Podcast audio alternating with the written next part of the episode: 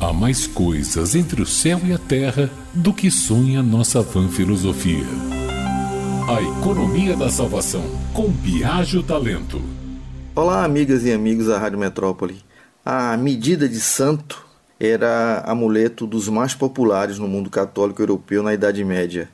Media-se o corpo, o pé, o tronco de uma imagem sacra, com a fita ou cordão, e atribuía-se à peça poderes mágicos de curar as pessoas de certas doenças.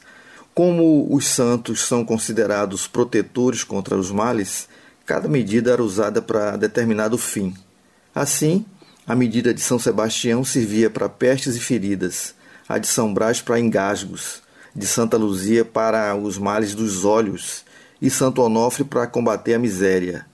A antiga medida do Senhor do Bonfim, ancestral da fitinha, servia para afastar a infelicidade das pessoas. Media 47 centímetros, o tamanho do braço da escultura do santo existente no altar da igreja, e era decorada com imagens do Senhor do Bonfim. Além do comprimento, outra medida usada no período medieval com sentido curativo era o peso. Geralmente, governantes e pessoas de posse tinham condições de usar este artifício. A ideia era pesar um parente doente e doar a um santuário ou a devoção de um santo o equivalente ao peso em cereais, cera e metais preciosos, em troca da cura.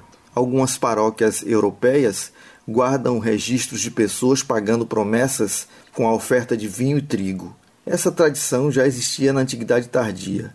Sabe-se que um rei da Galícia remeteu para o túmulo de São Martinho uma quantidade de ouro e prata equivalente ao peso do filho doente.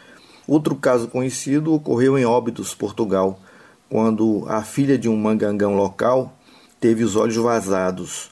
O pai mandou comprar 19 quilos de esterina para fabricar velas doadas ao Santuário de Santa Luzia. Os resquícios dessa tradição ainda podem ser encontrados nos dias de hoje, no ato do devoto levar uma vela do tamanho dele para pagar a promessa num santuário. Biagio Talento, jornalista.